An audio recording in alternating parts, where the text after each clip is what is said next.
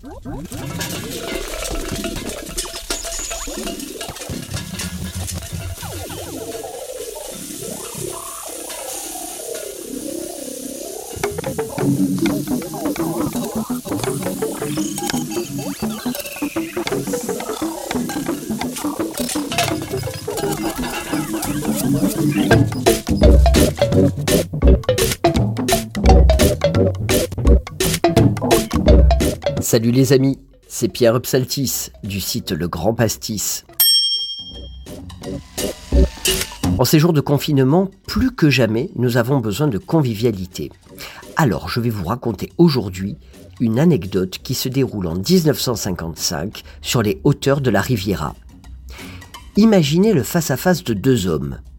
Le premier porte un pull clair, finement rayé, un petit foulard de soie, il arbore une mèche gominée et il apparaît plus décontracté que son interlocuteur qui, lui, affiche l'allure d'un banquier en costume sombre avec un air passablement soucieux. Un dialogue savoureux s'installe entre les deux hommes lorsque le premier tend la main vers l'autre pour le servir. C'est une quiche Lorraine. Je pense que vous allez aimer. Une quoi? Une quiche oui, j'en ai entendu parler, ça a l'air très bon. Mais, oui, c'est délicieux, c'est merveilleux. La pâte est légère comme l'air. Cette scène entre Cary Grant, plus vrai que nature en gentleman cambrioleur retraité, et John Williams est extraite d'un film d'Alfred Hitchcock, La main au collet. Et si c'était Alfred Hitchcock qui raffolait de la quiche lorraine, qui avait rendu si populaire ce plat rentré au panthéon de la gastronomie française? Bien loin de la côte d'Azur, l'aventure de la quiche lorraine remonte à l'Ancien Régime.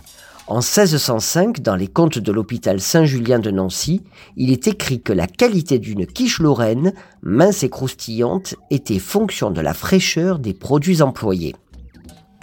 Un reportage de TF1 en 2007 donnait même la parole à une vieille cuisinière locale qui affirmait que Charles III était très friand de la quiche lorraine et que la recette originale était préparée dans les fermes avec de la pâte à pain, des œufs, de la crème fraîche et des lardons. Et elle avait raison, parce qu'on retrouve cette même liste d'ingrédients dans les livres comptables du duc de Lorraine bien avant, en 1586. Alors, en résumé, la quiche, c'est la pizza des Lorrains. On n'y met pas de jambon et encore moins de fromage. C'est bien de le savoir. Après, vous y mettez ce que vous aimez.